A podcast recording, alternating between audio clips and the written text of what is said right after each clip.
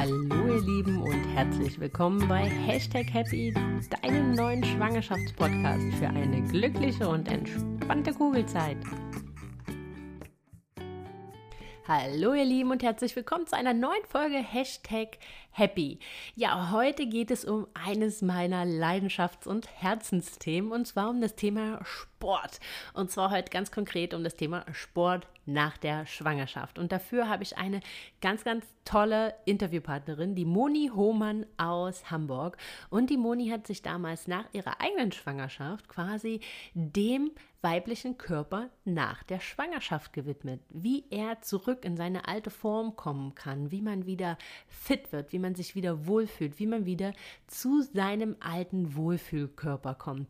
Und mit der Moni quatsche ich heute darüber, wann der richtige Zeitpunkt ist anzufangen, wann du weißt, wann der richtige Zeitpunkt ist anzufangen, wie du erkennst, dass du gegebenenfalls besser noch ein paar Beckenbö Beckenbodenübungen mit einbaust und so weiter und so weiter. Wir sprechen darüber, was du wie oder was und wie du in der Stillzeit Sport machen kannst und was es mit diesem Mythos Milchgeschmack und Sport der Mama auf sich hat. Ob du auch schon in der Stillzeit Gewicht reduzieren kannst, Gewicht verlieren kannst und so weiter. Um all das wird es gehen. Sie wird auch noch mal ein paar Sachen zum Thema Laufen nach der Schwangerschaft, Springen nach der Schwangerschaft und so weiter und so weiter zu sagen. Ist eine richtig tolle Folge geworden, die euch ja so ein bisschen ein Grundgerüst an die Hand gibt, um wieder zu starten, um wieder den Beginn zu machen, euch in eurem Körper wohlzufühlen und den Weg zurückzugehen. Bevor es jetzt aber losgeht, möchte ich dich noch mal darauf hinweisen, dass am 5.4. der nächste Löwenmama-Kurs startet, mein Online-Kurs zur mentalen Vorbereitung auf deine Wunschgeburt. Vier Wochen begleite ich dich, dabei sehen wir uns einmal die Woche in einem 120-minütigen Live-Call, in dem wir, oder Live-Video-Call, in dem wir das, was die Woche passiert ist, was du die Woche erarbeitet hast, ganz im Detail durchgehen. Wenn du mehr dazu erfahren erfahren möchtest, mehr zu den neuen Schritten, dann schau auf meiner Website vorbei oder sicher dir mein kostenloses E-Book. Dann bekommst du nochmal einen detaillierteren Eindruck, was dich in den vier Wochen auf den neuen Schritten erwartet. Auf jeden Fall kann ich dir so viel sagen, dass ich dich kraftvoll, furchtlos und mental unbesiegbar auf deine Wunschgeburt vorbereite. Also wenn du deine Geburt nicht dem Zufall überlassen möchtest, sondern sie selbst in die Hand nehmen möchtest und als Löwenmama in den Kreissaal ziehen möchtest, um dir deine Wunschgeburt zu ermöglichen, ermöglichen, dann schau unbedingt vorbei und werde eine Löwenmama und starte mit mir am 5.4. Wenn es noch zu zeitig für dich ist, überhaupt gar kein Problem. Der Kurs startet jeden Monat neu. Komm einfach auf mich zu, komm mit mir ins Gespräch und dann finden wir den perfekten Starttermin für dich. So, ihr Lieben, jetzt habe ich aber genug geschnackt. Jetzt wünsche ich euch ganz, ganz viel Spaß mit der Folge mit der Moni. Hallo, liebe Moni und herzlich willkommen hier bei Hashtag Happy Podcast. Ich muss ja sagen, dass ich mich auf diese Folge ganz, ganz besonders gefreut habe, äh, die mit dir aufzunehmen, denn es geht um eines meiner Herzensthemen, den Wohlfühlkörper nach der Schwangerschaft, also den Weg zurück zu dem Körper, in dem man sich wohlfühlt. Ich sage ganz bewusst yeah. nicht auf der Babybody, weil ich den Begriff so überhaupt gar nicht mag.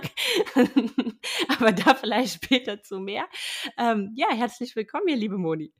Ja, vielen Dank, liebe Sandra. Ich danke dir für die Einladung und ich habe mich auch gefreut. Sehr schön. Sehr schön. Ich sitze hier voll equipped mit den Zocker-Kopfhörern meines Sohnes. Also es kann mir nichts passieren. Sehr gut. Ja, liebe Moni, ähm, zu deiner Geschichte kannst du vielleicht gleich ein bisschen mehr erzählen selber, aber du hast dich den Mamas verschrieben, um ihnen wieder auf dem Weg zu ihrem Wohlfühlkörper zu helfen. Ganz genau, so schaut es aus. Mhm. Genau, entstanden ist das Ganze aus meiner eigenen Geschichte. Also mein Sohn ist ja schon ähm, richtig groß, der ist ja aus den Kinderschuhen schon fast raus, der wird dieses Jahr 16. Und vor 16 Jahren äh, war es auch nochmal eine andere Zeit als heute. Also es klingt so abgedroschen, ja, damals, aber es ist schon so ein bisschen so. Und ich kann mich noch gut erinnern. Also ich bin ja schon viele, viele, viele Jahre in der Fitnessbranche unterwegs, beruflich 30 Jahre werden es jetzt, werden es dieses Jahr. Ui, ui, ui. Genau. Und ähm, das heißt, ich habe in dem Bereich schon gearbeitet, habe dann mhm. 2005 ähm, Jakob bekommen und äh, habe dann meine Rückbildung gemacht. Das war alles auch äh, unkompliziert. Und ich weiß noch, dass ich in diesem Rückbildungskurs saß und dachte, ernsthaft? Das was ist das? Was passiert hier? Ja, so. Und ich habe mich total fehl am Platze gefühlt und habe mir gedacht, nee, das, ich dachte, wir machen hier Sport. Ja, ich will doch zurück äh, in, in, Belastung. Jetzt habe ich das vielleicht ein bisschen äh, trainingslastiger gesehen aus meiner beruflichen Historie raus.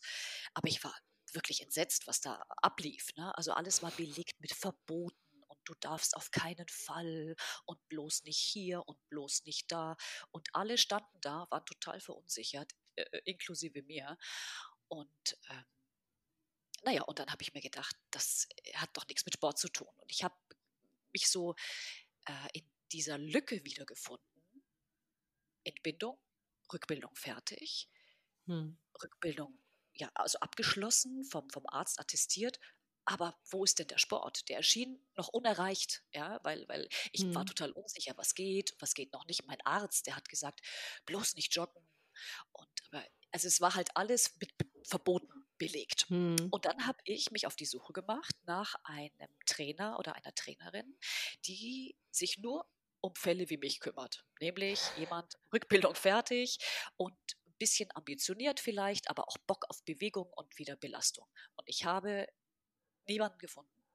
Und wir wohnen in Hamburg. Also das ist ja wirklich eine große Stadt, ja. Und das muss man sich mal reinziehen. Ich habe in einer Stadt wie Hamburg keinen gefunden, der sich auf das Thema Mütter spezialisiert hat im Personal Training oder im Training. Mhm. Äh, es gab sogar relativ wenig äh, Kursangebot. Es gab so in den Fitnessstudios so ein bisschen Mama-Kind-Turnen. Das fand ich ganz schlimm, ganz mhm. schlimm.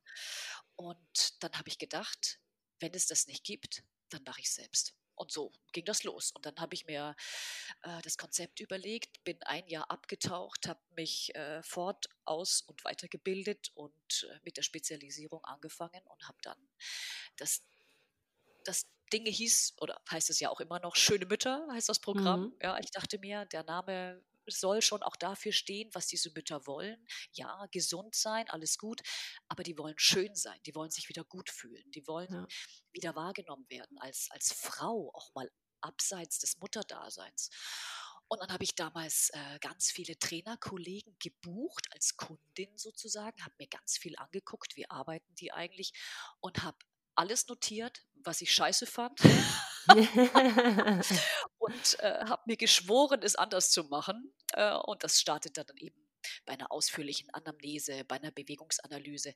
Es hat sich äh, bei mir damals kein Mensch angeguckt, wie eigentlich meine Kniebeuge aussieht. Alle haben irgendwie nur einen, einen Ratschlag über den Kopf äh, ausgegossen und, und haben gar nicht geguckt, ob der eigentlich zu mir passt, ja, von der ja. körperlichen Situation nach der Entbindung mal ganz abgesehen. Ja, und daraus ist das dann entstanden. Und dann habe ich das aufgebaut und dann war es fertig und dann dachte ich, so, und wo sind jetzt meine Kunden? also es war dann schon nochmal ein weiter Weg, auch äh, das zu ja, installieren ja, in dem Markt.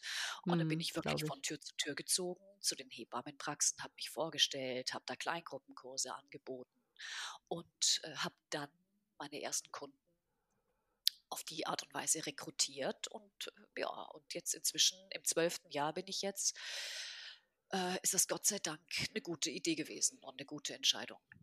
Genau. Ja, mega spannend und äh, so viele Momente, in denen, äh, in denen ich so, in denen ich mich so wiederfinde. Also, äh, das hatte ich dir ja auch damals schon gesagt, es war einfach äh, dieser Moment in diesem Rückbildungskurs, wo ich mich fragte, warum habe ich eigentlich Sportsachen an?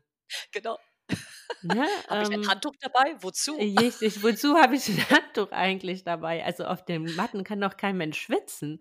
Ähm, ja, nein, also ich äh, fühl, kann total äh, mich reinfühlen, wie es dir ging. Und ich finde auch gut, ähm, oder ich finde auch immer schön, wenn ich Menschen treffe, denen es halt ähnlich geht, weil in der Tat, ich hatte eigentlich äh, ja fast ausschließlich ähm, Mamas in meinem Rückbildungskurs, für die das halt wirklich anspruchsvoll war. Ne? Also ähm, die halt vorher halt auch nicht wirklich ähm, Sport gemacht haben und für die das quasi so, ja, erstmal wieder ein Gefühl für den Körper entwickeln äh, war, nach der Geburt.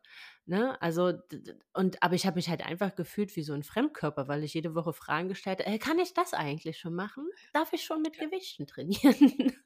Also ich, was ganz wichtig ist, äh, man darf auch jetzt nicht äh, verurteilen, dass da auch Frauen äh, sind, die erstmal eine Wahrnehmung wieder entwickeln wollen oder sollen. Ja. Das ist ja auch ganz, ganz wichtig, dass man auch, auf, ich sag mal, Sportanfängerinnen Rücksicht nimmt. Ne? So, Mhm. Man kann ja nicht davon ausgehen, dass alle, die jetzt ein Personal Training buchen, nächste Woche bei der Olympiade mitturnen wollen. Ne? Also, Ja.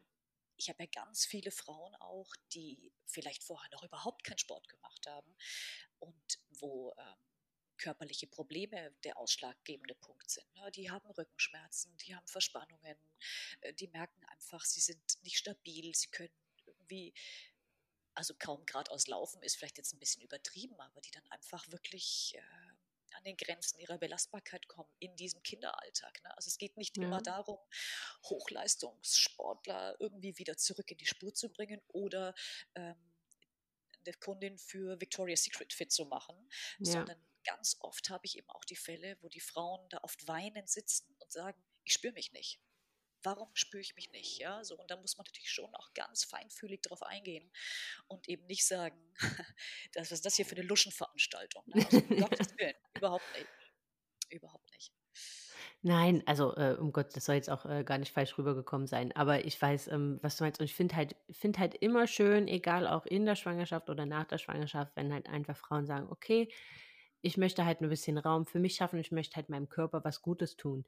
Und ich finde auch Sport nach der Schwangerschaft oder halt auch wieder ein Körperbewusstsein nach der Schwangerschaft für sich als Frau zu entwickeln, finde ich ganz wichtig. Und da ist auch äh, am Ende egal, was das, was das, ähm, ja, was das Ergebnis ist. Ne? Das Ergebnis muss jetzt nicht zwingend das Sixpack sein. Ich finde immer, das Ergebnis ist wichtig, dass sich eine Frau in ihrem Körper wieder wohlfühlt, dass sie sich als. Frau fühlt und dass sie sich wieder attraktiv fühlt.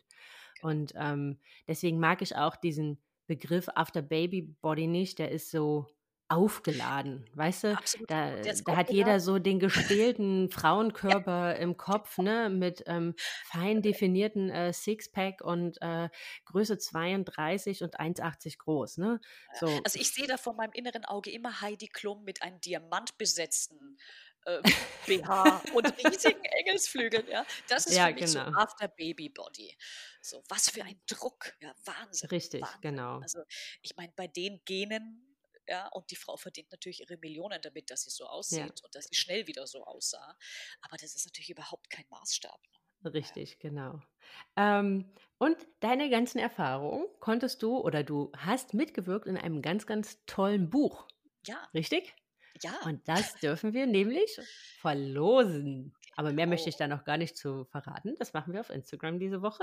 Und ähm, schaut da auf jeden Fall unbedingt vorbei. Auf jeden Fall ist das ein ganz, ganz tolles Buch. Auf jeden Fall in dem, was ich äh, bisher sehen konnte in deine, ja, auf der Website und in den Auszügen, die du mir geschickt hast. Ja, ist auch wirklich äh, ganz hübsch gelungen, muss ich auch äh, wirklich sagen. Aber ich darf noch nichts verraten, oder, Sandra? Doch, doch, du darfst den Inhalt schon. Das Gewinnspiel machen wir nächste Woche. genau, also das ist ein Buch ähm, von dem Dr. Markus Klingenberg, einer der, ja, ich sag mal, renommiertesten äh, Sportmedizinern in, in Deutschland. Der Hm. ist frisch gebackener Vater und ähm, der, hat, der ist Leiter der Beta-Klinik in Bonn und hat eigentlich immer so Sporttherapie gemacht und, und eben ärztliche äh, Betreuung von Patienten, die wieder nach einer Verletzung zurück in den Sport äh, wollten, also sehr sportaffiner Mediziner. Mhm. Und er hat auch ein Buch geschrieben, Return to Sport, zurück in den Sport nach Verletzungen. So, und als mein Telefon Anfang letzten Jahres klingelte und der dran war, äh, habe ich mir das Ohr gerieben. Ne? So. Und er fragte mich eben, ob ich Lust hätte, so ein neues Projekt als Expertin zu begleiten. Und er würde eben ein Buch schreiben. Er ist Vater geworden und äh, sieht jetzt eben äh, bei seiner Frau, wie schwierig das ist, äh, da Ja. wieder zurückzufinden in die Bewegung. Und habe mir natürlich nicht lange überlegt, sofort Ja gesagt. Und daraus ist ein ganz tolles Buch entstanden. Es ist sein Buch, ist nicht meins, aber ich durfte meinen Senf so ein bisschen damit dazugeben. genau, und da haben wir schöne Übungsbebilderungen äh, gemacht und äh, genau, und haben ein schönes Shooting gemacht und da sieht man mich tatsächlich auf den Übungsfotos. Das ist ein bisschen schräg für mich so, aber es ist ein ganz tolles äh, Projekt geworden. Ich finde es ein super Buch und ist eben genau anders als viel andere Literatur auf dem Markt eben nicht, das darfst du nicht und das ist doof und das darfst du nicht, Ja. sondern ist eben ganz klug aufgebaut nach einem Ampelsystem und wird eben die Frau auch ermutigt zum Sport, ja, so mach was, komm in Bewegung und mit diesem Buch fällt es dir vielleicht ein bisschen leichter. Ja, und genau. ich glaube, das ist ja, selbst wenn man Ambitionen hat, da steigen wir jetzt ja gleich ein. Also äh, so ging es mir ja auch. Ne? Ich war ähm, Zeit meines Lebens, ich weiß nicht, ich habe mit 17, äh, mit sieben angefangen, Leistungssport zu machen. Also ich habe mein Leben lang Sport gemacht. Und ich wollte danach wieder anfangen, aber ich war einfach so verunsichert. Einfach aufgrund dieser ganzen Verbote, die du halt sagst, ne? Du darfst nicht springen, du darfst nicht joggen, du darfst eigentlich keine Treppen steigen, wo ich mir so dachte, okay, wir wohnen im vierten Stock ohne Fahrstuhl, das wird jetzt schwierig, ne? Ähm, äh, du darfst nicht aufstehen, du darfst äh, noch keine Kraftübung machen, du darfst nichts mit Gewichten machen, nicht mehr als dein Kind wiegt. Und das war alles so, ja, aber was darf ich denn machen? Jeder sagt, man soll sich bewegen, aber was soll ich denn, was, was, was darf ich denn halt eigentlich machen? Womit soll ich denn anfangen? Wie kann ich denn wieder reinkommen? Und ich glaube, da ist so viel Verunsicherung und viele Frauen schrecken halt auch einfach vor dieser Verunsicherung zurück und denken sich dann, ja, dann mache ich halt lieber gar nichts, bevor genau. ich jetzt halt was genau. verkehrt mache. Und deswegen finde ich es halt schön, ähm, wenn es halt so Bücher gibt, ne, einfach was, wo sich äh, Leute halt auch Hilfe oder Frauen auch Hilfestellung ähm, holen können. Nicht jeder hat halt die finanziellen Möglichkeiten, um ähm, sich ein Personal Training zu buchen. Ne? Das ist, ist nun mal äh, leider Gottes so. Klar. Und ähm, von daher finde ich dann halt schön, wenn es halt auch solche Mittel und Möglichkeiten gibt, ähm, sich dann da so ein bisschen aufzuschlauen äh, damit man sich dann sicherer fühlt in dem, was man macht. Und das ist auch unser Auftrag heute und deswegen genau. starten wir jetzt auch direkt. Sehr schön. Ähm, und da sind wir auch mittendrin äh, im Prinzip. Wann kann ich denn eigentlich wieder loslegen, wenn ich möchte, Moni? Also, ich kann jetzt ja äh, so aus meiner Erfahrung mal berichten. Mhm. Das früheste, was mir jemals in diesen zwölf Jahren untergekommen ist, dass, dass eine Kundin oder eine potenzielle Kundin angerufen hat und gefragt hat, äh, ich würde gern, das früheste waren 14 Tage nach Entbindung. Da dachte ich wirklich, ich habe mich verhört. Ich habe gesagt, Moment, bist du sicher? 14 Wochen? Nein, nein, sagt sie, 14 Tage. So, das war schon außergewöhnlich, ja. Äh, und dann gibt es Frauen, die fangen erst an, wenn das Kind eingeschult wird, ja. Also die Spanne ist riesig, riesig. Ja. Äh, irgendwie zwischen drei und neun Monaten ist so 90 Prozent okay. fühlen sich die meisten Frauen wieder bereit für, für Training. Ja, also mhm. man braucht schon diese drei Monate, also das weiß ich auch aus eigener Erfahrung, um sich einfach so zurechtzuruckeln. Ja. Ich weiß nicht, wie es bei dir war, Sandra, nach der Entbindung. Ich war, äh, einen Monat war ich off. Ja, ich war total überfordert und so. Und da hätte mir jemand gesagt, mach mal Sport, hätte ich gesagt, du kannst mich mal. Ja. Ich versuche irgendwie geradeaus zu denken. Also drei Monate, das ist so der normale Zeitpunkt zwischen drei und neun Monaten, würde ich mal sagen. Okay.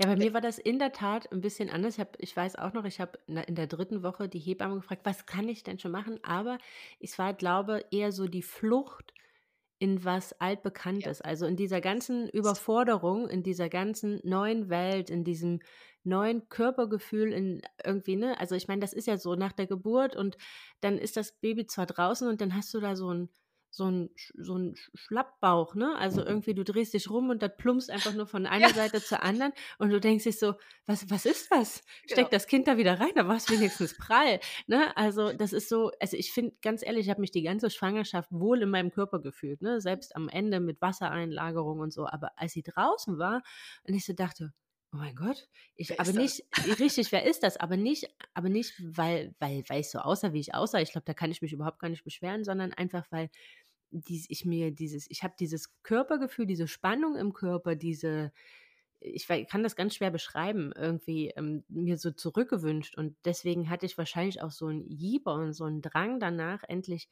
wieder was zu machen, weil ich einfach dieses alte Gefühl zurückhaben wollte. Irgendwas, was mir Stabilität gibt in dieser genau. so komplett äh, neuen was, Zeit. Genau. Kontrolle, die du von früher kennst. Über Richtig. Körper. Mhm. Genau. genau.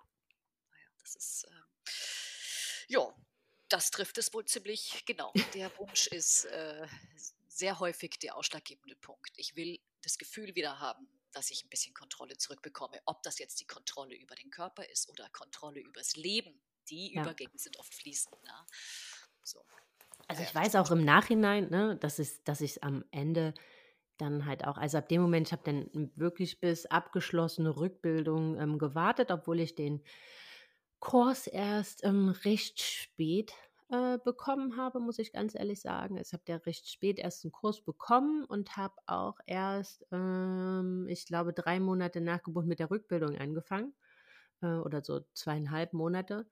Und danach dann aber, ähm, ja, dann war es so abgeschlossen und das war für mich also immer so im Kopf, okay, wenn die Rückbildung abgeschlossen ist, die Hebamme hat geguckt, Rektusdiastase ist zu und jetzt Vollgas. Und das war, und dann kam auch äh, noch, nee, das war kurz vor Corona, genau so im Februar oder so fing, fing ich dann halt an und dann saß ich das erste Mal wieder, weil joggen durfte ich ja noch nicht oder sollte ich ja noch nicht, wie auch immer, da scheiden sich ja auch immer die Geister, aber ähm, saß ich auf dem Spinningrad und ich habe so diesen Puls wieder gespürt. Ne? Also ich bin fast vor Kollaps vom Spinningbike gekippt, aber ich habe gesagt, mir hat es einfach so gefehlt, es tat so gut. Ne? Ich bin nach Hause gekommen zu meinem Mann und habe gesagt, boah, das war das Schönste in den letzten Monaten, einfach dieses Gefühl wieder zu haben, so dieses Limit halt einfach, dieses körperliche Limit wieder zu spüren, weil ich immer mit Leidenschaft Hit-Training gemacht habe und das nur in der Schwangerschaft auch nicht machen konnte. Und das war so, ja, das war halt einfach so, so ein Stück von mir selbst kam einfach in dem Moment wieder zurück. Verstehe. Naja, genau so. Ja, dieser Luxus von, das ist jetzt meine Zeit. Genau. Genau. Das äh, muss, man, muss man auch so. Und das kann ich auch nur alle immer zu ermutigen, sich auch diese Zeit für sich zu nehmen.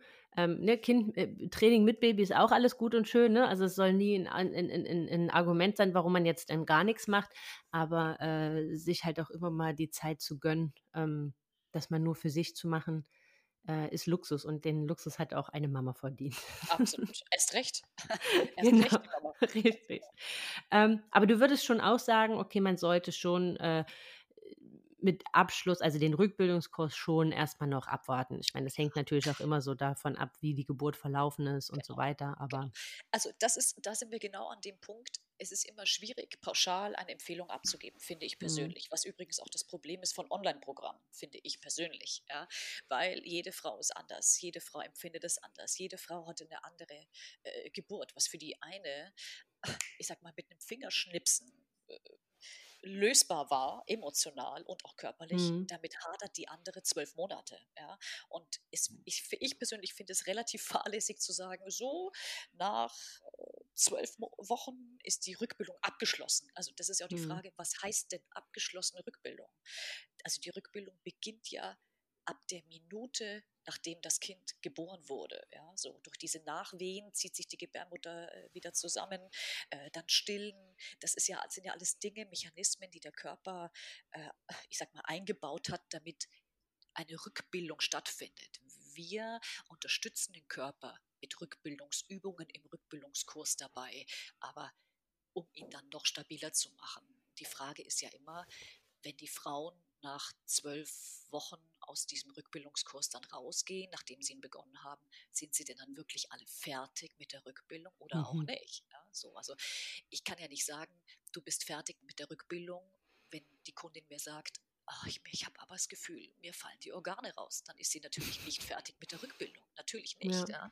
Und deswegen muss man genau hingucken und eben auch testen, wie wie stabil ist sie, wie ist die Ansteuerung und wo sind die Grenzen des Ganzen. Ja?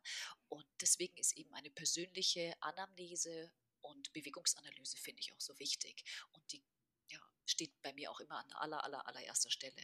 Und selbst wenn die Kinder schon vier, fünf, sechs Jahre alt sind, auch dann kann es, kann es ja sein, dass sie immer noch Beckenringschmerzen hat oder Druck im, im Bauch, äh, im hm. Beckenboden.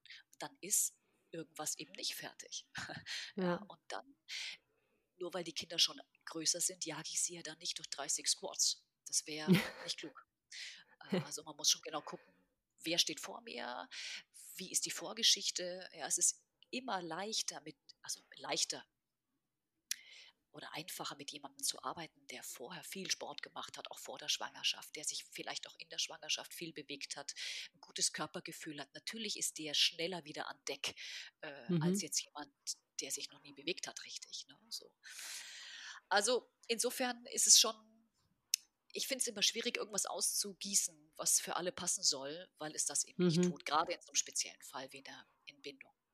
Ja, das verstehe ich. Was, was sind denn so, oder würdest du, wenn da jetzt eine Mama zuhört und sich so denkt, okay, aber was sind denn jetzt so für mich vielleicht so eine kleine Checkliste, so Haken im Kopf, die ich machen kann, die mir sagen, ich kann langsam und behutsam wieder starten? Gibt's Also, das? Also, wo du so von außen sagen kannst, wenn du ja. deiner Mama sagst, ähm, das und das, check mal, ob das wieder geht, dann könntest du so langsam wieder starten. Also als erstes mal so eine gefühlte Beckenbodenstabilität, die ich auch abfrage. Ne? Also ich frage dann immer, also natürlich, wie geht's dir und wie fühlt sich denn der Beckenboden an? Zum Beispiel, wenn du äh, eine Bierkiste heben musst zu Hause oder, Entschuldigung, Bier, habe ich Bier gesagt? Wasser Ja. natürlich. Natürlich. Also, von uns trinkt ja alle niemand Bier, ne? Nein. Nein. Als Ihr ich könnt ja den alkoholfreien Bierkasten nehmen. als ich neulich eine, einen Kasten Gin hochhob. okay. genau. Also was Schweres zu tragen oder eben das Ja. Kind äh, in den vierten Stock zu tragen ne? oder ähm, dem Bus hinterher zu sprinten aus dem Stand, unaufgewärmt. Ja? Ja. Verlierst du dann, ich sag mal, Urin äh, oder hast du das Gefühl, oh weia, jetzt äh, habe ich aber Druck unten im Beckenboden oder so. Ja. Ne? Sowas frage ich gerne immer ab und dann kann man, gibt es Testungsmethoden, also palpatorisch, also mit, mit, mit, mit äh, ich kann da meinen meinen Finger in die Leiste legen bei der Frau, wenn sie in Rückenlage liegt und dann äh, gebe ich ihr die Anleitung, dass sie nacheinander die Körperöffnungen schließen soll und dann spüre ich schon, ist es eine langsame, anschwellende Spannung, die da kommt, dann kann ich erkennen, kann sie den Beckenboden ansteuern oder, oder schießen die Bauchmuskeln äh, davor. Ne? Mhm. so kann man das schon testen. Also, aber es ist schon so ein bisschen, kannst du Wasser halten, äh, auch wenn es vielleicht dringender sein muss. Das sind schon alles so Anzeichen auch, äh, wo man dann merkt, wenn das gut funktioniert, dann ist sie eigentlich bereit. Ja, Um wieder loszulegen. genau. Oder Ja. eben auch gelingt es ihr, eine, ich sag mal, Verbindung aufzunehmen zu ihrem Rumpf. Ja? Also Mhm. es gibt ja Frauen, die fühlen sich gerade bei Kaiserschnittpatientinnen habe ich das gerne mal, die fühlen sich durchgeschnitten. Die haben keine Verbindung zu ihrer, zu ihrer Mitte, zu ihrem Chor. Mhm. Es fällt denen ganz, ganz schwer. Ne? So, und mit sowas äh, kann man dann auch erstmal gucken, schafft sie es denn, eine, eine Verbindung herzustellen? Ne? Wie antwortet sie mir denn auf, auf Fragen, wenn ich ihr sage, ähm, mach mal den Abstand zwischen Rippenbogen und Schambein kleiner durch die Ba- Bauchmuskulatur. Ne? Oder kipp Mhm. mal dein Becken, streck mal deine Hüfte nach vorne aus der Mhm. Po und der Rumpfkraft. Und daran kann man schon sehen, wie gut gelingt es ihr, diese Muskeln anzusteuern. Ja, obwohl ja quasi, also selbst wenn man in solchen Übungen oder bei sowas feststellt, dass die Beckenbodenstabilität jetzt vielleicht noch nicht so ist, wie sie vorher war und noch nicht so hundertprozentig ist, das heißt ja noch lange nicht, dass man nichts machen kann, sondern ist absolut. ja einfach nur, dass man halt einfach noch ein bisschen mehr Beckenbodentraining dann in sein Workout einfach mit einbaut. genau. Also es macht dann einfach Sinn, kluge Übungen auszuwählen. Ja? Also wenn sie mir sagt, ich fühle mich nicht stabil, sage ich ja nicht, okay, dann gehe ich wieder. Tschüss. so, sondern ich gebe ihr natürlich äh, Übungen an die Hand, die eben äh, die, diese tiefe Ansteuerung unterstützen und ähm, äh, ja, eben diagonale Linien anspricht und anspricht und ich jag sie eben nicht in 20 Planks im Ja. Unterarmstütz, wenn ich sehe, dass da, äh, man nennt das dieses Doming, wenn dann eben, wie so ein Alien sieht das aus, ja, wenn, wenn, Ja. wenn die äh, Bauchdecke eben nicht so stabil ist, sondern sich dann alles nach vorne wölbt. Na, da muss man schon genau gucken. Und danach baue ich dann ihren Trainingsplan auf. Und wenn die Frau vor drei Monaten entbunden hat und ist alles tippitoppi, dann kann es auch richtig losgehen. Ne? So, ich gucke Mhm. dann natürlich immer, Anamnese ist ja immer und permanent, wie geht's ihr, wie ist die Ausführung und wenn ich irgendwie das Gefühl habe, sie kompensiert eine Bewegung, ähm, dann hole ich sie da auch raus und äh, biete ihr eine andere Alternative an. Ne? Also Mhm. das ist ja eben der Sinn von Personal Training. Augen Richtig, auf genau. und ich gucke genau hin, was du machst und wie du es Ja. machst. Du meintest Übungen, die die diagonale Linie ansprechen. Ähm, vielleicht nochmal, da weiß vielleicht nicht jeder, was, was damit äh, gemeint ist. Was sind das so? Nur mal ein Beispiel. Also so, man kann das ganz gut nachfühlen, wenn man sich äh, hinstellt, beide Füße fest im Boden verwurzelt. So. Und dann, ich bin ein großer Fan davon, bei solchen Übungen die Augen zu schließen und ähm, sich wirklich vorzustellen, wo will ich denn jetzt meine Kraft hinschicken? So, und mhm. dann nimmst du zum Beispiel äh, äh, in diesem aufrechten Stand, spannst du fest die Pobacken an und dann merkst du schon, wie sich das Becken wie sich die Hüfte streckt. Ja? So, und automatisch baut sich auch eine Spannung in der Bauchmuskulatur auf. Und wenn du dann stehend mit dieser Rumpfspannung zum Beispiel dein linkes Bein nach vorne einmal hebst, angewinkelt, also das Knie hebst mhm. ja, und den rechten lang ausgestreckten Arm mit der Handfläche gegen die linke Knieinnenseite drückst, Schulter mhm. schön weg vom Ohr und den Arm ganz lang durchgestreckt. Und dann Druck aufbaust, Handfläche und Knieinnenfläche mit der Ausatmung. Ja, jetzt stehen wir alle vorm äh, Mikrofon und atmen aus. Genau. ja, und dann spürst du ziemlich genau, was ich meine. Da geht die, die mhm. rechte Schulter geht dann weg vom Ohr ähm, und die äh, rechte Handflächeninnenseite geht gegen das linke Knie. Und dann, wenn du mit der linken freien Hand mal in den Bauch so reintastest, einen taktilen Reiz auslöst, mhm. dann spürst du, das meine ich mit diagonale Linien. Ne? Diese okay. Kreuzverbindungen anzu, anzusprechen. Geht auch in Rückenlage. Ich finde es im Stand immer noch intensiver. Äh, sowas zum Beispiel. Das sind so Übungen diagonal. Ne? Oder dann später auch im Training, dass man eben sagt, in dem Moment, wo man Ausfallschritt zum Beispiel äh, das linke Bein belastet, schaue ich, dass ich mit der gegenüberliegenden Seite, also mit dem rechten Arm, mhm. Gewicht zu mir ranziehe, um eben Latissimus, Gluteus miteinander zu verbinden, diese Muskelschlinge miteinander zu verbinden. Okay. So, genau. Okay. Ähm, was sind dann kann man das, äh, die Frage ist, ob man das so pauschal sagen kann, wenn jetzt jemand, äh, manchmal ist das ja auch bei der Rückbildung, dass dann, wenn man dann eine gute Hebamme hat, die Hebamme halt vielleicht auch noch sagt, okay, dein Rückbildungskurs ist jetzt vielleicht abgeschlossen, aber ähm, mach doch noch ein bisschen weiter, ne? Äh, auch bei denen, bei denen vielleicht die Rektusdiastase dann noch nicht so komplett geschlossen ist.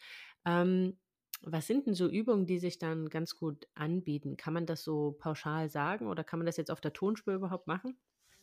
Ja, also auf der Tonspur wäre es eben gerade dieser, äh, diese diagonale äh, hm.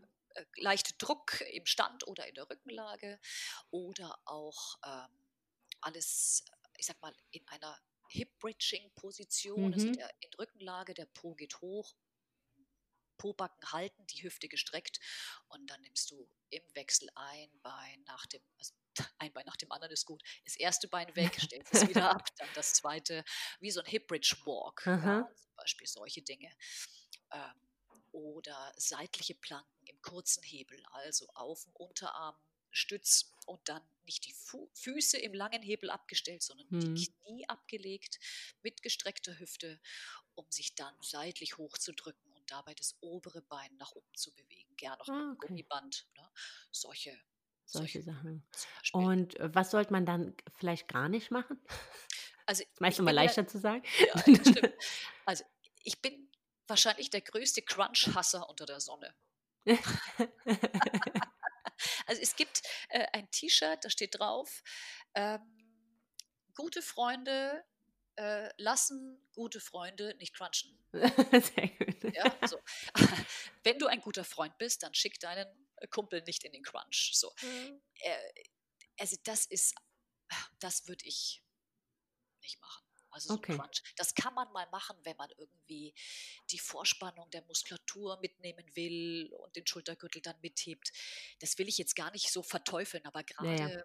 frisch entbundene Mütter mit Rektusdiastasen, die dann in Klappmesser oder gerne wird es auch genommen, so rotierende äh, Crunches sehe ich auch immer wieder mal. Ja? Wenn die, wenn die, dann wird den Frauen gesagt, sie würden damit ihre seitliche Muskulatur trainieren, wenn sie eben nicht den Oberkörper nach oben gerade heben, sondern wenn sie ihn nur, was weiß ich, links hochheben und zum rechten Bein bringen. Ja. Mhm. mhm. Also das ist einfach nicht wirklich clever. Ich würde keinen Crunch machen. Ich würde okay. aber auch, ich trainiere ja auch Männer, also manchmal äh, rutscht mir da auch ein Mann mit rein, ja, das ist dann der, manchmal der Ehemann meiner Kundin oder so und selbst meine Männer. der dann auch die Schwangerschaftsfunde loswerden will. genau, aber auch die, so, ich lasse die so gut wie die crunchen. Das ist, ja. die Zeiten sind vorbei. Also so arbeite ich schon lange nicht mehr. Manchmal haue ich denen vielleicht nochmal so zwei, drei Crunches um die Ohren, wenn sie das Gefühl haben wollen, jetzt brennt es hier richtig. Ne? Ja. Aber das hat ja nichts mit funktionellem Training zu tun. Zu tun, ja. So. Und, und wenn der Beckenboden äh, noch nicht mehr so, noch nicht so intakt ist, was, was, auf was sollte man da jetzt mal abseits von Springen und allem, ne? Also sind da jetzt beispielsweise Squats äh, eine gute Idee oder äh, lässt man das Fall. dann auch lieber erstmal bleiben? Nein. Oder nee, ist also, nur wichtig, immer den Beckenboden halt einfach äh, ja, zu aktivieren, ne? Ganz genau, das ist der Punkt. Also ich würde okay. wahrscheinlich eher ähm, Ausfallschrittvarianten machen anstatt Squats, weil es den Frauen meistens besser gelingt, da eine Stabilität äh, im Beckenboden äh, anzusteuern. Mhm. Aber Squats, klar, wenn sie clever ausgeführt sind und mit nicht zu viel Druck von oben, also zusätzlicher Last, mhm. keine 60 Kilo Langhantel auf dem Kreuz, ne, dann ist das natürlich äh, probates Mittel. Ne? Gerade ja. äh, weite Squats, die, die Adduktoren, also die Beininnenseite, mhm. die ist Muskelschlinge mit dem Beckenboden verbunden. Also es macht durchaus Sinn, die zu kräftigen. Ne? So. Okay. Aber muss man schon gucken, auch genau, wie ist die Qualität der Ausführung, wie ist die Technik, kippt sie mir mit dem Oberkörper nach vorne, dann ist die Frage, gucke ich erstmal nach einer Lösung, dass sie das eben nicht mehr tut, äh, bevor ich sie weiter in die nächsten 30 Squats schicke. Ne? Also ja. man muss ja immer schauen, und das ist, finde ich, der Schlüssel, wo will ich hin? Wie sieht der Weg dahin aus und was tue ich, wenn irgendwas nicht funktioniert? Und dass ja. mir dann eine Lösung einfällt, das ist natürlich dann schon wichtig was aber nicht heißt, dass mir immer eine Lösung einfällt. Wenn ich keine habe, bemühe ich mein Netzwerk und frage nach. Ja, also ich ja. habe auch durchaus mal Themen, wo ich mir denke, oh weia, das ist mir jetzt aber zu heiß. Und dann schicke ich die lieber erstmal zum Beckenbodentherapeuten oder so oder zum Osteopathen. Ja. Ja, das stimmt. Das ist natürlich auch schön. Ich meine, das ist, äh, muss man ja so ganz ehrlich sagen, das ist ja das Tolle, wenn man halt wirklich sich so eine individuelle Begleitung ähm, ermöglichen kann dass man halt auch einfach dann halt nicht Gefahr läuft, dass man halt irgendwo genau. blindlings was falsch macht. Und äh, gerade beim Beckenboden ist ja, man merkt es ja immer erst danach, ne? Also ist ja meist nichts, was man in dem Moment direkt merkt, dass man da. Genau. Also das ist Murks auch immer das, hat. genau, das Erste, was ich abfrage beim nächsten Training, wie ging es dir nach dem letzten Mal? Ja. ja und wenn dann kommt, ich hatte Druck nach unten, weiß ich, okay, dann war irgendwas zu viel. Ja? Und dann muss ja. ich überlegen, okay, was haben wir letztes Mal gemacht? Was war vielleicht nicht gut? War zu viel Last dabei? War die Technik falsch? Also es ist ja nicht so, dass mir auch immer alles gelingt. Es ist, manchmal ja. ist es schon auch ein Ritt auf der Rasierklinge. Das sage ich auch zu meinen Kundinnen. Ne? Wir werden Dinge probieren müssen, um dann danach festzustellen, dass das noch nicht das Richtige war. Was ich aber, was mir der sympathischere Weg ist, als von vornherein zu sagen, na, lieber die Finger weg, bloß nicht machen. Ja, richtig, richtig, genau. Mit der Kundin auch mal einen Weg zu gehen, um dann so flexibel zu sein, um auch wieder einen anderen Weg einzuschlagen. Genau, Gerade das ist ja auch das, und das ist ja auch das Schöne, muss man so sagen, dann merkt man ja für sich selbst den Fortschritt. Und das ist ja auch das, Total. was einem dann ja auch gut tut. Ne? Also wenn man dann irgendwann, äh, ich nehme jetzt mal alles Optische äh, völlig raus. Ne? Also klar, das ist immer natürlich irgendwo mit ein Bestandteil. Also, aber ich glaube, das, was mich im ersten Schritt angetrieben hat, war, ich wollte einfach wieder dieses Körpergefühl haben, was ich halt vorher hatte. So genau. dieses auch für, für, äh, scheint die Belastung als Mama werden ja einfach größer und mir hat einfach so diese, dieses Fitnesslevel, diese, diese, diese Agilität irgendwie des Körpers gefehlt, die Kraft, um das halt auch bewerkstelligen zu können. Und ähm, das ist, wenn man da merkt, dass das so sukzessiv zurückkommt, und das ist ja, muss man ja ganz ehrlich sagen, am Anfang, wenn man jetzt vorher viel Sport gemacht hat, und ich habe auch in der Schwangerschaft äh, bis zur 36. Woche Sport gemacht. Danach musste ich dann halt ununterbrochen diese Thrombosestrümpfe tragen und es war ein mega heißer Sommer und ich habe das einmal mit diesen Strümpfen gemacht und ich habe mich einfach Danach gefühlt, als ob ich in meinem eigenen Feuchtbiotop leben muss. Und das war so ekelhaft. Und habe ich gesagt, okay, dann ist jetzt vielleicht einfach die Zeit gekommen. Dann ist mein Workout, dass wir im vierten Stock ähm, ohne Fahrstuhl wohnen. Und dann bin ich, wenn man mein Laufen war, immer noch mit dem Fahrrad nebenher gefahren. Ähm, das war äh, dann quasi so noch die letzte Bewegung in den letzten Wochen. Aber ich habe mich in der Tat, als ich das erste Mal dann wieder ein Workout gemacht habe, gefühlt, als ob ich noch nie in meinem Leben Sport gemacht hätte. Ja, ich weiß, ich weiß. Das ist auch. Äh, ja, das ist schon Rumpf, frustrierend, ja, ne? Weil, also. Weil die Kraft und also das, die Lösung äh, ist ja, die Kraft, die du in den Armen und in den Beinen hast, die wird ja koordiniert vom Rumpf. Und der Rumpf ist nun mal das, was nach einer Entbindung am meisten in Mitleidenschaft gezogen äh, hm. wurde. Mhm. Ja? Und du kannst dir nutzen eben die kräftigsten Arme und Beine nichts, wenn du sie im Rumpf nicht koordiniert bekommst, sowohl kraftmäßig als auch koordinationsmäßig. Ne? Mhm. Diese, es ist so ein bisschen, als müsste man diese Muskelschlingen alle wieder frisch zusammensetzen, ja, ja. Um, um, sie dann wieder zu neuer Kraft äh, ähm, loszueisen. Und äh, ja, das ist schon die größte Herausforderung. Ne? Und darum ist es so wichtig, sich um den Rumpf zu kümmern und eben nicht Bauch, Beine, Po im Kopf zu haben, ja. sondern also im, im, übertragenen Sinne von Squats, also nur zu squatten oder nur zu springen oder nur zu laufen oder, oder alles für schöne Beine, die nützen dir nichts, wenn der Rumpf sie nicht koordiniert äh, bekommt. Ja. Ähm, jetzt, Moni, äh, irgendwann, wenn man das Gefühl halt so vielleicht wieder hat, so merkt man, man, man kommt so langsam wieder in den, in, den, in den Modus, wo man sich einfach agiler fühlt, wo man sich fitter fühlt, kommt ja dann auch meist der Wunsch, dass man dann vielleicht auch so ein paar Kilo wieder loswerden will, die man ähm, dann halt da doch dazu gewonnen hat. Äh, viele oder die meisten Frauen stillen, äh, da gibt es ja auch unzählige Mythen zum Thema Stillen und Muskelaufbau und überhaupt macht äh, Sinn in der, macht Sport in der Stillzeit Sinn und darf ich da überhaupt abnehmen und so weiter und so weiter. Ähm, da, mit dem Problem hast du sicherlich oder bist du wahrscheinlich auch recht häufig konfrontiert bei deinen ja. ähm, Kundinnen. Wie verhält sich das denn so? Also ist da was dran, dass der Muskelaufbau gar nicht so stattfindet, wie als wenn ich nicht stillen würde? Also, dass das anders ist, äh, ist so. Es hat einfach mit der hormonellen Zusammenstellung im Körper zu, zu tun. Ne? Also, dieses Stillhormon ist natürlich das Signal für den Körper, alles ist weich, alles ist weich. Und je weicher, umso besser. Das ist das ja, was signalisiert wird. Ne? Das ist ja auch so ein bisschen diese warme, weiche Masse, die das ja. Kind beim Trinken umhüllt. Ja. also, also der, der Mutter Natur ist nichts fremder als ein stahlharter Bizeps in dieser Zeit. Das ist der Natur sowas von Wuppe. Ja. ja. Der ist ja das Wichtigste, dass die Versorgung des Nachwuchses äh, sichergestellt ist. Ja. Wie der Popo dabei aussieht, ist der Natur egal. Ja. Und Und die Natur will natürlich auch, dass wir verschmelzen mit dem Kind, was ja auch alles mit Weichheit zu tun hat. Ja. Also man verschmilzt und ist ganz bei dem Kind und, und nährt es und, und äh, wärmt es und so. So, und Sport in der Stillzeit, macht das Sinn? Ja, natürlich macht es macht immer Sinn. Sport zu machen, finde ich, macht immer Sinn. Ne? Äh, und ich habe noch nie erlebt in zwölf Jahren, dass die Milch wegblieb oder ähm, irgendwie ein, ein, ein Milchstau äh, provoziert wurde. Hatte ich noch nie erlebt. Noch nie. Also das also auch äh, dieser Mythos, dass die Milch danach sauer schmeckt, ah. wenn man Spott ist auch absolut, also ist auch ein Mythos. Also ist wirklich, ja. ist auch wissenschaftlich belegt, dass das nicht an dem ist. Also wie evidenzbasiert das jetzt ist, äh, müsste ich nachschauen. Ja. Äh, wenn der Laktat Spiegel im Blut sehr hoch ist, also dieses Mil Salz der, der Milchsäure, ja. ja. was ja äh, produziert wird, wenn man eben permanent überschwellig trainiert, dass sich dann der Geschmack der Milch verändert. Das kann durchaus sein.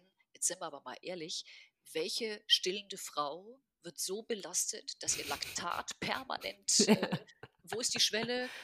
F 5, äh, irgendwas, keine Ahnung, Millimol im Blut ist, ja. Das ist ja, ja Eh, also das passiert vielleicht bei einer Olympiani Olympionikin, die ja. trainiert gerade Hardcore. Ne? Ja. So. Aber ich, ja, ich tippe mal, dass die vielleicht einen Tick früher aufhört zu stillen, weil sie eben den Fokus auf den Sport hat. Ja. So, das heißt, was uns ja widerfährt im Alltag, sind Frauen, die sich natürlich äh, bewegen wollen und auch sich anstrengen wollen, aber selbst bei einer anstrengenden Bewegung hast du ja selten mal, dass dir das dass die das Salz der Milchsäure durchs Blut schießt. Ja. So ja. intensiv trainiert man kaum. Also da würde ich keine Angst haben. Überhaupt nicht. Und ähm, Stillzeit und Gewichtsreduktion ist ja auch immer ein Riesenthema. Ähm, wie ge geht das? Wenn ja, wie? Ähm, ohne dass man die Unterversorgung ähm, des Kindes äh, oder, oder, dass man Gefahr läuft, dass das Kind am Ende nicht das bekommt, was es äh, bekommen soll. Also es macht natürlich Sinn, äh, auf eine unbedingt ausgewogene und möglichst mega gesunde Ernährung zu achten mit Fetten, Kohlenhydraten und Eiweißen, wenn du dein Kind stillst. Ne? Ähm, eine Diät zu machen in der Zeit würde ich nicht empfehlen, weil sich die äh, Abbauprodukte ja auch dann in der Milch wiederfinden. Das heißt, du fütterst dein Kind dann mit dem Mist, den du eigentlich loshaben willst. Ja, das ist mhm. natürlich keine gute Idee. Meistens ist es ja so, dass durch das Stillen äh, verlieren die Frauen von alleine Körpergewicht. Manch, also bei mir persönlich war es auch so. Äh, trifft nicht auf alle Frauen zu. Ja, also man verbraucht ja schon mehr Kalorien, äh, wenn du stillst, als wenn du eben nicht stillst. Also du wirst eigentlich kein Gewichtsproblem haben, wenn du einfach einfache Regeln befolgst, die aber auch immer gelten, nämlich mhm. frische und verarbeitete Lebensmittel, viel Gemüse, kein Zucker. Alkohol trinkt man wahrscheinlich eh nicht so viel, wenn man stillt. Mhm. Äh, man, aber auch selbst das Glas Wein, äh, das macht den Kohl jetzt auch nicht fett, ja. Aber äh, und dadurch, darüber hast du ja bei voller Nährstoffpower mhm. hast du ja keinen Mangel ne? und wirst nee. trotzdem moderat Gewicht verlieren. Also eine Diät würde ich nicht machen. Ich würde gucken, dass ich mich so basisch wie möglich ernähre. Also viel, viel, viel Gemüse und äh, so wenig säurebildende Lebensmittel wie möglich. Also kein Zucker, nicht so wahnsinnig viel Kaffee. Gut, Alkohol ist sowieso tabu in der Stillzeit. Mhm. Ne? Ähm, tierisches Protein ist sehr säurebildend, also dass man eben guckt, dass man nicht jeden Tag äh, sich einen Schnitzel reinzieht, sondern vielleicht auch guckt, ob äh, man die Eiweißquelle auch über pflanzliches äh, Produkt, also mhm. Linsen, Hülsenfrüchte sind eine tolle Idee, ist ein toller Eiweißlieferant. Erbsen, ja, ganz, ganz wertvolles Eiweiß. Also je mehr Gemüse du isst, umso besser. Dein Kind wird es dir danken. Schön Fett dazu, ja, also hochwertige Fette. Ich würde alles weglassen, was raffinierte Kohlenhydrate sind. Also das Zucker, heißt, ähm, raffin also Zucker, raffinierter genau, Zucker. Weißmehl, genau, raffinierter ja. Zucker, Weißmehl und so. Und dann bist du in einem basischen Gleichgewicht und dann lässt der Körper peu à peu äh, ganz langsam und sorgsam äh, die Pfunde dann auch los. Und wenn das Kind dann abgestellt ist, dann kann man sicherlich sagen, so, und jetzt drehen wir hier mal die Schraube ein bisschen an, ja, und äh, gehen mal ein bisschen auf Kalorienreduktion und fahren eben das Training entsprechend hoch, um so ein möglich gro großes äh, Kaloriendelta zu verursachen im Körper. Ja, also das ist ja, also du würdest im Prinzip in der Stillzeit von einem äh, ja bewusst hervorgerufenen Kaloriendefizit absehen. Auf jeden Fall. Also das okay. hältst du einfach ich finde auch emotional nicht durch. So ging es mir damals. Ja, ja. ja das stimmt. Also, das wenn ich da noch gehungert hätte, hätte ich ja mal, ich hätte ja jeden umgebracht. Ja? Also das ist ja, krieg sowieso schlechte Laune, wenn ich Hunger habe. Ich auch. Das wäre wär gar nicht gegangen. Das äh, ist nicht sinnvoll. Also da auch gerne wo liegt denn die Priorität? Die Priorität liegt natürlich auf die Versorgung deines Kindes. Ja, und, und da ja. würde ich gucken, dass das halt so hochwertig äh, wie möglich ist. Damit tust du dir selber auch was Gutes. Und dann, wenn du abgestellt hast und dann immer noch äh, ein paar Kilos zu viel auf der Hüfte sitzen, dann können wir gucken, okay, wo setzen wir denn an? Ich arbeite da mit einem Ernährungsprotokoll auch, wo ich mir auch eine emotionale Leiste ausfüllen lasse. So hattest du wirklich Hunger oder war dir langweilig oder warst du frustriert oder traurig oder warst du in Gesellschaft? Mhm. Und dann sehe ich schon, wie ist die Frau, also wie ist sie mit zwei S und äh, wie funktioniert sie beim Essen? Und dann bespreche ich mit ihr, was können wir rausnehmen, was ihr am wenigsten wehtut. Und so ah, dann spannend. konditionieren wir das und gehen dann den nächsten Schritt. Es macht selten Sinn, alles auf einmal zu ändern. Es gibt solche Fälle, die brauchen so einen radikalen Schnitt. Na, und dann fahren die damit besser, aber äh, wenn ich so ein sieben Tage Ernährungsprotokoll vor mir liegen habe, erkenne ich schon relativ gut, wie die Frau funktioniert. Ist sie permanent oder ist sie nur dreimal am Tag? Also zum Beispiel das Erste, was ich meinen Frauen am liebsten streiche, sind die Zwischenmahlzeiten. Mhm. Nicht permanent essen. Ja, warum? Der Insulinspiegel ist permanent in höchsten Höhen und dann kann der Körper kein Fett verbringen. Lass den Insulinspiegel wieder absinken. Gib dem Körper die Ruhe. Ja? Ähm, und das ist ja aber das, also ich finde gerade dieses Snacken, ähm, ja mit Kind, äh, also darauf zu verzichten, finde ich ja unsagbar schwer, weil die, also die haben ja passé auch immer irgendwas und und dann ja, nimmt man halt hier mal ein Marien, äh, Mandarinenstück von denen mit und dann haben die ihren Brei nicht aufgegessen, nimmt man da mal noch einen Löffel mit. Genau. Ich das war auch einmal, ich hatte einmal eine Kundin, die hat permanent die Essensreste von ihren Kindern aufgegessen. Ja. Da habe ich auch zu ihr gesagt, du bist doch nicht der Mülleimer. Also, ja. Aber das Schlimme ist, ich mache das auch. Mein Mann nennt mich immer liebevoll Hausschwein, deswegen. Aber, aber, es ist wirklich, mir fällt das immer total schwer hin. So, du musst das nicht essen. Ich weiß, dann räum es aber bitte jetzt schnell weg.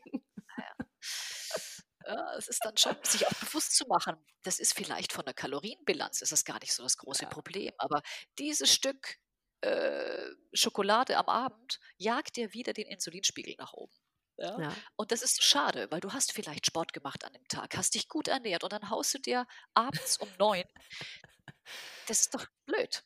Ja? ja. Und das, also wenn ich Gewicht verlieren möchte, dann stelle ich mir immer vor, was mein Körper innerlich zu mir sagt. So ungefähr, äh, du, wir haben uns jetzt so viel Mühe gegeben, gib uns jetzt bloß nichts, was das wieder kaputt macht. Also ich versuche das wie so einen heiligen Gral äh, dann eben mit einem leichten Hungergefühl, äh, das genieße ich dann.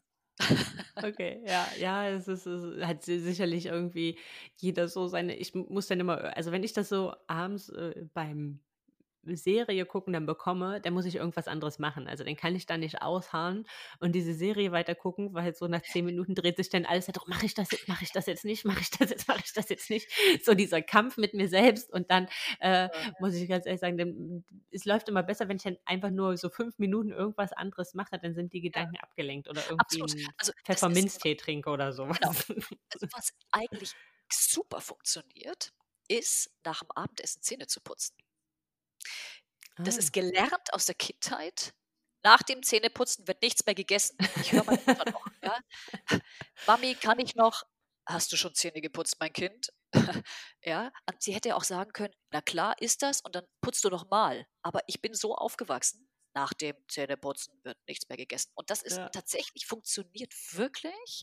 Äh, Gebe ich gerne als Tipp meinen Kundinnen weiter. Ich sage, wenn du so eine Naschkatze bist, ja, abends, und das muss ja nicht immer nur Schokolade sein, sondern vielleicht auch die Salami-Peitsche oder so.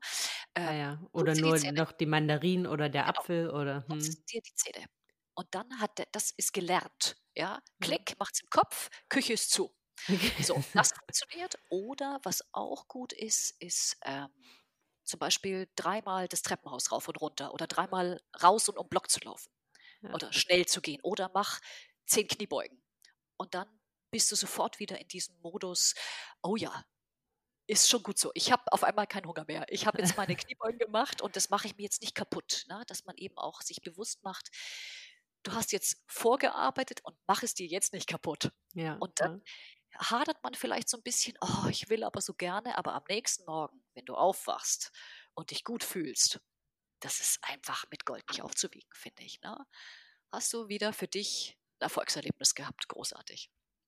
Und genau, Tagebuch führen. Ich würde ähm, eine Körpermaßtabelle äh, anlegen, ja, Körpermaße nehmen, Tagebuch führen, Ernährungsprotokoll führen, schreib dir auf, für dir.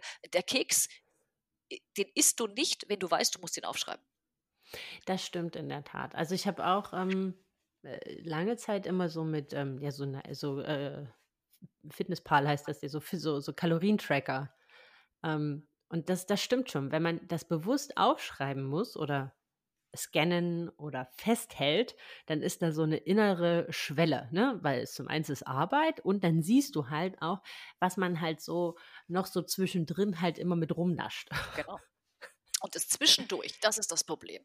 Und es ist ja dann oft, wenn man dann fragt, was hast du denn heute gegessen? Ja, ich habe irgendwie gar nichts gegessen. Ja, aber dann hat sie permanent da eine Nuss und hier einen Keks und so und hat natürlich das Gefühl, ich habe eigentlich gar nicht richtig gegessen. Hat sie auch nicht, weil sie den ganzen Tag wie so ein, äh, nur so rumgeäst hat. Ja, ja wie, ja. wie, so ein Lämmchen auf der Weide. Und äh, dass man sich da eine Struktur auch äh, aneignet. Ne? Dass man eben rausfindet, okay, drei Mahlzeiten am Tag, was jetzt auch nicht für jeden passend sein muss. Ja? Also wenn ich, gibt ja auch Leute, die müssen fünfmal essen, sonst fallen die um. Denen kann ich nicht sagen, isst zweimal. Ja? Das ist ja, also, und auch hier wieder, wer steht vor mir? Wie funktioniert diese Person? Ja, sind wir wieder im Eins zu eins und eben nicht in einem pauschalen äh, Ratschlag, dass man eben eine Strategie entwickelt, für denjenigen, der vor mir steht, für den das Richtige zu finden. Ja, ja. Und man muss ja in der Tat sagen, ähm, so Gewichtsreduktion ist am Ende, also findet zu 80 Prozent in der Küche statt. Ne? Absolut. Absolut. Also das ist ja das, was viele immer vergessen und dann sagen so, ja, aber ich mache doch Sport. Ja, ja. ja, gut, so viel Sport kannst du gar nicht machen, um das zu kompensieren, was du isst. Ganz genau. Das ist auch gern, äh, mein Mann kocht ja so leidenschaftlich äh, gern und gut. Ne? Oh, der kann kochen, das ist ein Wahnsinn. Und äh, ich liebe es ja zu essen. Und äh, gestern Abend hat er ein Gulasch gezaubert, das oh, war wirklich Wahnsinn. Und dann habe ich zwei Teller davon gegessen, mit Nudeln natürlich. Und ich sage dann jedes Mal danach, ey, so viel kann ich gar nicht laufen. Ja, das stimmt. So, und dann überlege ich mir halt meine Strategie, äh, wie kann ich das kompensieren, dieses Mehr an Kalorien, das Glas Wein noch dazu und ich möchte sie genießen. Und dann habe ich mir mhm. eben dann für heute überlegt, ich habe mir einen Trainingstermin reingelegt für den späten Nachmittag und weiß, nach dem Training esse ich heute nichts mehr. Und so gleiche ich das wieder aus. Ja. Ja, ja, also das ist, ich glaube, das ist auch nochmal ähm, ganz gut zu sagen, weil m, teilweise, je nachdem, wie viel äh, Gewicht man halt auch in der Schwangerschaft ähm, dazu gewonnen hat, ähm, dauert ja auch der Weg zurück teilweise ein bisschen länger. Und ich finde immer nichts Schlimmeres, als wenn man sich dann so monatelang irgendwie kasteit, ähm, zu allen Freunden sein eigenes Essen mitbringt und ähm, dann halt so bewusst auf alles verzichtet. Also ich finde auch, man soll sich schon auch mal Highlights oder Momente Unbedingt. des Genusses gönnen, ne? weil ansonsten Unbedingt. verliert man halt auch einfach ja. an an, an Lust und an Motivation und, und an Lebensqualität vor allem. Ne? Also äh, das ist äh, mega schön, was du gesagt hast. Ne? Solange es halt einfach was Besonderes bleibt und solange man das bewusst genießt, ist das ja auch in Ordnung. Ne? Solange das dann nicht genau. einfach jeden Tag ist. Also wenn man eben ähm, jemanden vor sich hat, der dazu neigt, das sehr sklavisch zu sehen, dann äh, ist gerne Empfehlung von mir, geh mal raus aus dieser Tagesbetrachtung und geh über in eine Wochenbetrachtung. Das heißt, wie sieht deine Woche aus? Du hast zwei Schlemmertage gehabt, weil du zwei Einladungen hattest. Okay, aber du hast noch fünf andere Tage. Ja, mhm. Dann gucken wir, an welchen anderen Tagen passt vielleicht ein, ein, kleiner, ein kleines kleiner Fastenslot, ja, wo du mal sechs mhm. Stunden Essenspausen machst oder eben mit äh, leeren Magen in, ins Bett gehst, dass man eben guckt, nicht nur der Tag ist entscheidend, sondern schau dir mal die Woche an. Dann entspannt sich sofort ähm, ganz viel. ja, das, glaube ich. Äh, das ist dann einfach ein bisschen andere Betrachtungsweise, die einem dann eben aber auch erlaubt, auf einer Veranstaltung mal richtig die Sau rauszulassen.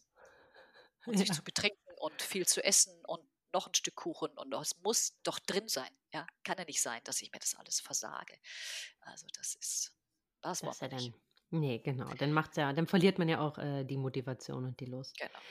Ähm, du Moni, auf zwei Sachen würde ich noch äh, gern eingehen. Zum einen, wenn man jetzt vorher äh, sehr intensiv Kraftsport gemacht hat und vielleicht auch in der Schwangerschaft noch weiterhin mit ähm, Gewichten trainiert hat, gibt es da irgendwas, was man besonders ähm, beachten muss nach der Geburt? also wenn du vorher schon Kraftsport gemacht hast und dein Körper die Belastung gewohnt war, würde er sich riesig freuen, so einen Trainingsreiz äh, wieder zu bekommen. Ich würde wahrscheinlich äh, nach der äh, Entbindung und in dieser allerersten Sporteinheit nicht mit dem Höchstgewicht anfangen, das du vor äh, beim letzten Mal hattest, also das mhm. letzte Mal ohne Baby im Bauch äh, vielleicht trainiert hast, aber äh, sich da wieder ranzutasten. Ich würde immer schauen, erstmal ohne Gewicht kriege ich die Bewegung, so wie ich sie gleich mit Gewicht machen möchte, stabil und mit einem guten Gefühl wieder hin. Mhm. Ja, und dann würde ich einfach in der Progression schön langsam gucken, äh, dass du mit weniger Gewicht äh, einsteigst und dich langsam wieder steigerst. Also Qualität vor Quantität.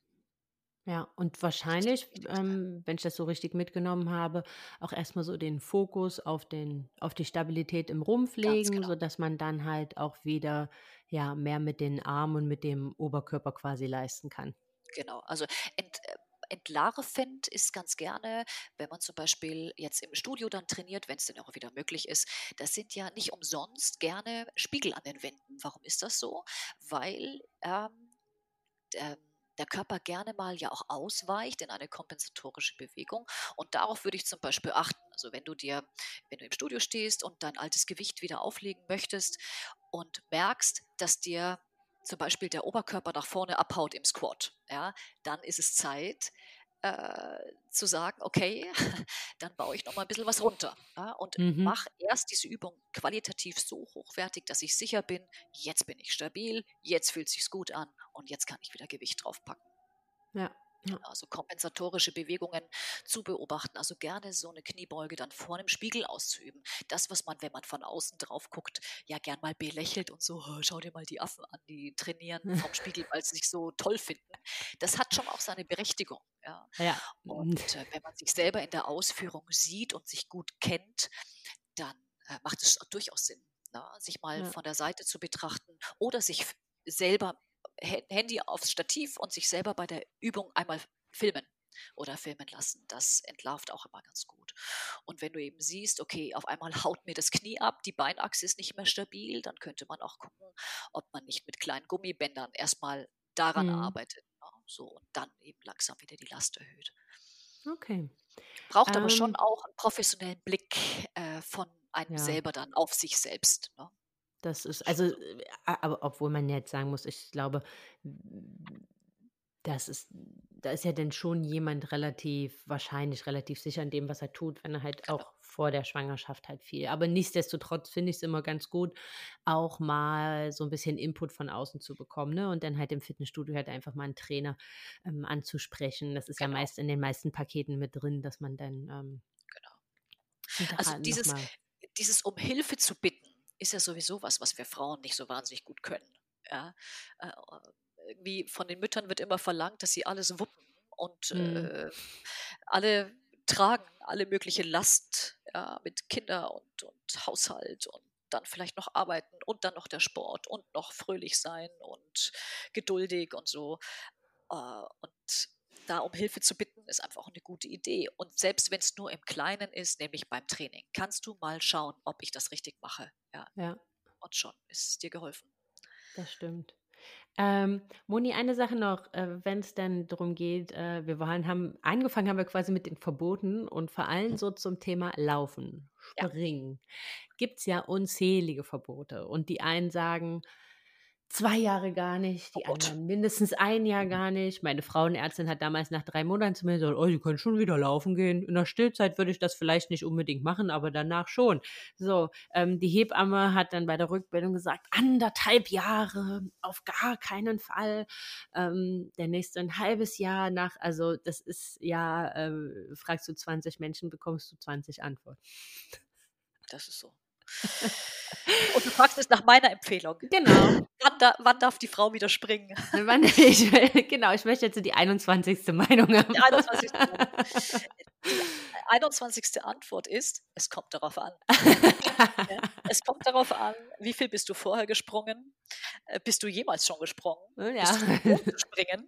Oder springst du das erste Mal? Wie, ah, okay. ist die, wie ist die Beckenbodenstabilität? Hast du ein gutes Gefühl? Dein Gefühl täuscht meistens nicht. Wenn du dich gut fühlst und stabil fühlst, dann spring. Also ich finde, was eine gute Möglichkeit ist, gerade wenn man so Läuferinnen vor äh, sich hat, mhm. ne, die, oh, wann ich will wieder laufen, ich will wieder laufen. Weißt du, wohin ich die schicke? Die schicke ich in eine Steigung. Das heißt, wenn du laufen möchtest nach der Entbindung, dann mhm. lauf bergauf. Hm. Bergauf laufen ist mega. Das ist super. Es ist so toll. es ist so toll. Sagt die, die in Hamburg wohnt. Genau. Aber ich habe hier schön Müllberg in Hummelsbüttel. Ja. Und an der Alster gibt es zu den Sophienterrassen eine schöne Steigung. Und die bin ich schon gerne mal mit meinen Kunden äh, raufgelaufen, runtergegangen, raufgelaufen, runtergegangen, raufgelaufen und so weiter und so fort. Weil, was passiert, wenn du bergauf läufst? Der Oberkörper muss sich leicht nach vorne neigen. Ja, die Beine holen ihre Kraft viel mehr aus der hinteren Muskelkette und nicht so sehr nur aus dieser Impact-Belastung, die man sonst beim flachen Laufen hat. Mhm. Und es äh, triggert einfach die Herz-Kreislauf-Aktivität super. Ja, verbrennt mega viele Kalorien. Bergaufläufe, Hügelläufe sind, also das würde ich, bevor du auf gerader Strecke läufst, lauf Berge rauf. Okay, aber denn schon im Joggen oder wirklich im schnellen Gehen? Erstmal schnelles Gehen, das würde ich schon mal anstrengen. Also ich fange meistens an mit erstmal mit Gehen, um demjenigen versuchen zu vermitteln, worauf er achten darf und wohin er seinen Fokus schicken darf, nämlich sich abzustoßen durch die hintere Muskelkette in den Beinen, also Po und äh, Beinrückseiten und eine Spannung aufzubauen im Chor und dann die Arme eben schön mitzunehmen. Und wenn ich sehe, das sieht alles stabil aus und der Oberkörper wackelt nicht hin und her wie so ein betrunkener Seemann, dann hm. lasse ich die auch, äh, oder das heißt, ich lasse sie, ich laufe dann auch mit, äh, laufen wir da schön mal hoch. Ob wir jetzt die ganze Strecke laufen oder nur 20 Meter, dann wieder gehen und wieder 20 Meter. Das ist völlig irrelevant. Ja, aber Bergaufläufe sind super. Das hm. trainiert Herz-Kreislauf-System, das verbrennt viele Kalorien, ähm, das äh, zieht dir das Fett von den Rippen, sage ich mal. Ja. Du bist draußen in der frischen Luft und du trainierst eben die Muskelanteile, die du äh, gut gebrauchen kannst, gerade wenn ja. du eben viel Kinder tragen musst und so. Das ist im Übrigen ein ähm, super Tipp ähm, wenn man jetzt vielleicht irgendwie das nicht ermöglichen kann, dass man sich Zeit abends oder dass der Partner auf das Baby aufpassen kann oder oder oder. Ähm, ich habe das ganz viel gemacht, dass ich den Vormittagsspaziergang damit verbunden habe, dass ich halt so kleine Sachen mitgenommen habe und meine Matte unten in den Kinderwagen gepackt habe. Und dann, wenn sie geschlafen hat, sie halt ähm, ja, irgendwo abgestellt, das klingt jetzt ein bisschen fies, aber dann halt neben mir abgestellt habe im Kinderwagen und dann halt mein Workout gemacht habe äh, und dann halt sie wieder mit nach Hause genommen habe. Sie hat geschlafen und ich ähm, habe halt Sport gemacht. Also genau. das ist halt auch nochmal was, was man, was ich so als, das war mega schön, weil man halt auch einfach draußen war, man war in der frischen Luft und ähm, da brauchst gar nicht viel. Ne? Also da reichen so ein paar Bänder oder so, genau. TRX-Bänder, die man gut genau. aufhängen kann oder so. Also ja. Ähm, ja, und oder auch die mit Kinderwagen, ne? Berg hochschieben, auch ja, gut. Absolut, absolut. Und sich eben auch nicht zu schade sein, dafür sich zum Affen zu machen. Ja, also es so, ist ja oft, ja. dass man denkt, oh, was denken jetzt die anderen? Ist scheißegal, was die anderen denken. Du Richtig. machst deinen Sport, du machst du nutzt deine Zeit, dein Zeitfenster für dich ideal. Ja? Ob wir da dabei aussehen wie die Idioten, das ist doch uns egal. Also, Richtig. dass man einfach, ich bin wichtig und sonst niemand, weil wenn du dich nicht um dich selber kümmerst, wenn du dich nicht auflädst, kannst du auch ja. keine Energie allen anderen geben. Ja, also das ist einfach, finde ich, sehr, sehr, sehr, sehr wichtig.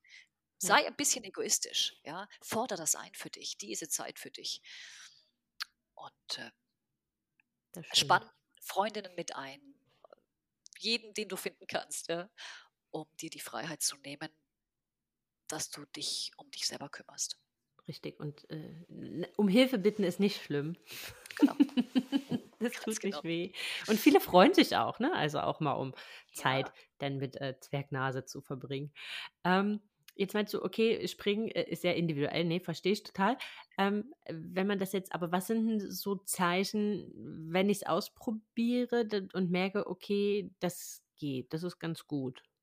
Dann läufst das. du langsam los, läufst vielleicht jetzt nicht gleich äh, im ersten Schwung um die Alster, sondern läufst erst mal zweieinhalb, drei Kilometer, vielleicht mit Gehpausen, ja, steiger das langsam. Lauftagebuch würde ich schreiben, dass man eben mhm. auch, man vergisst wo man losgelaufen ist. Und es gibt kaum was, was mehr motiviert, wenn man irgendwann später schwarz auf weiß nachlesen kann. Guck mal, vor sechs Wochen war ich nach zweieinhalb Kilometer schon platt. Heute schaffe ich sieben. Super. Mhm.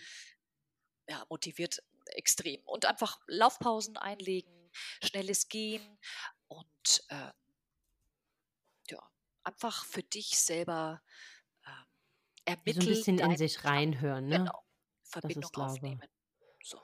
Und wenn man dann halt merkt, okay, das war ein Hüpferli zu viel, ähm, ne, ich meine, das ja, ist ja also am Ende ähnlich wie das, was du halt auch gesagt hast, ne, sich halt so ein paar Stunden nach dem Training zu hinterfragen, okay, wenn ich jetzt das erste Mal Sprünge äh, probiert habe, wie fühlt sich das an? Ist genau. das okay? Ähm, fühlt sich das den nächsten Tag an und dann halt genau. langsam zu steigern und vielleicht jetzt nicht äh, ähm, direkt mit den äh, Truckjumps genau. zu starten. Genau.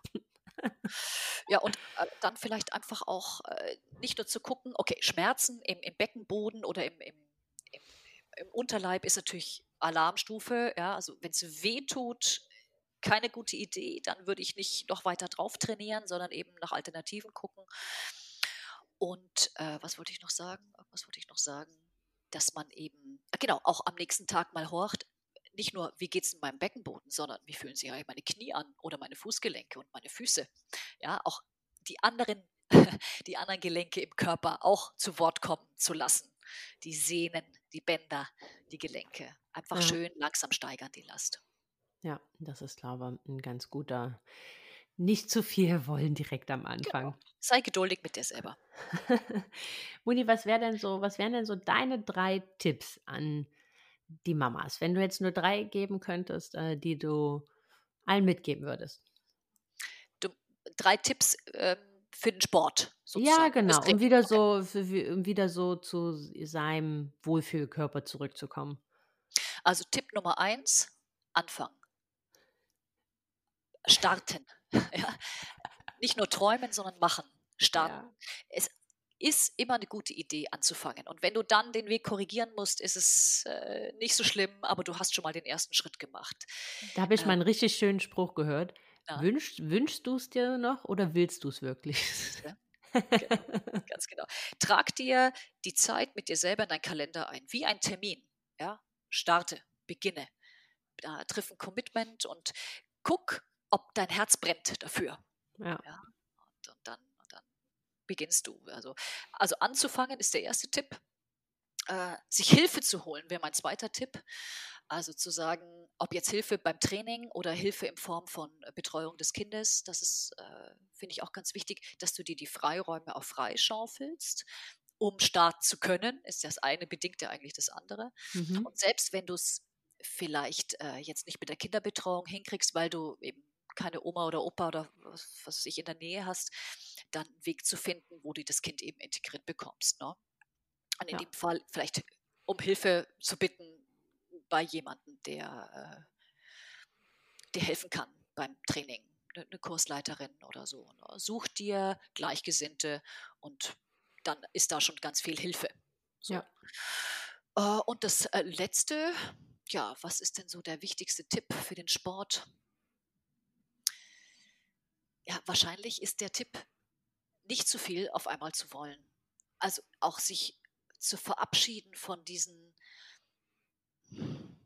Instagram-Ladies, die ja einfach so schön sind wie der junge Morgen, ja. Und dass man einfach bei sich bleibt und ja. äh, sich überlegt, was will ich und für wen und will das mein Mann oder will ich es? Ja, so, ja. dass man einfach ganz klar für sich hat, was ist mir wichtig und ähm, wo laufe ich los, wo will ich hin? Mach genau. dir einen genau. Plan. Das ist eine gute Idee, einen Plan zu haben. Und vor allem, und das finde ich auch immer ganz wichtig, mach das für dich. Genau.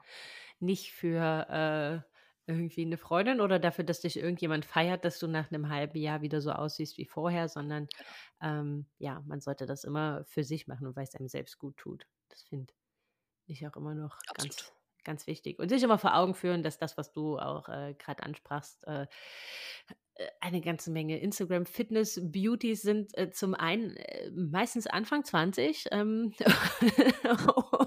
und die Pose macht das Foto, das darf man Absolut. auch immer nicht vergessen. Ne? Also, ähm, die kann schon mal äh, so ein paar Kilos äh, hin und weg schummeln.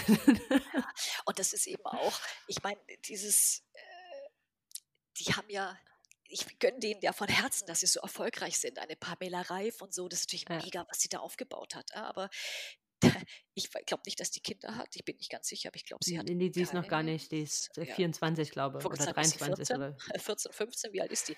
Nein, Anfang 20. dass die sich um nichts anderes kümmern kann, ja. als um sich, um ihren Körper, ihre Lippen und ihre Vermarktung. Ich meine, das ist ja kein Kunststück. Ja. Damit will ich jetzt nicht äh, runterreden, was die sich aufgebaut hat. Das verdient meinen vollsten Respekt, aber es ist ja kein, kein äh, keine Messlatte für eine Frau, die zwei Kinder geboren hat, einen Haushalt zu führen hat, äh, vielleicht noch arbeitet. Das funktioniert einfach nicht. Ja? Und dass man da sucht dir, also sich ein Vorbild zu suchen, finde ich schon gut, aber einfach vielleicht eins, äh, mit dem man sich in der jetzigen Lebensphase noch besser identifizieren kann. Ja, das stimmt, da gebe ich dir recht. Moni, vielen, vielen lieben Dank. Das war ein ganz, ganz Sehr, sehr gerne. tolles Gespräch. Und äh, ihr Lieben, wenn jetzt trotz alledem noch Fragen offen geblieben sind, dann habe ich eine gute Nachricht für euch, denn die Moni und ich Ja. gehen auf Instagram Live am 29.03. um 20.30 Uhr. Da könnt ihr dann alles äh, loswerden und da kann man dann vielleicht das ein oder andere sogar noch mit Bild zeigen, wenn Genau. eine detailliertere Frage kommt. Eine detaillierte Frage. Und da verlosen wir auch das Büchlein. Genau, also da würde ich dann den Gewinner bekannt geben. Ach so, Margis. Okay, du bist Genau. der Profi.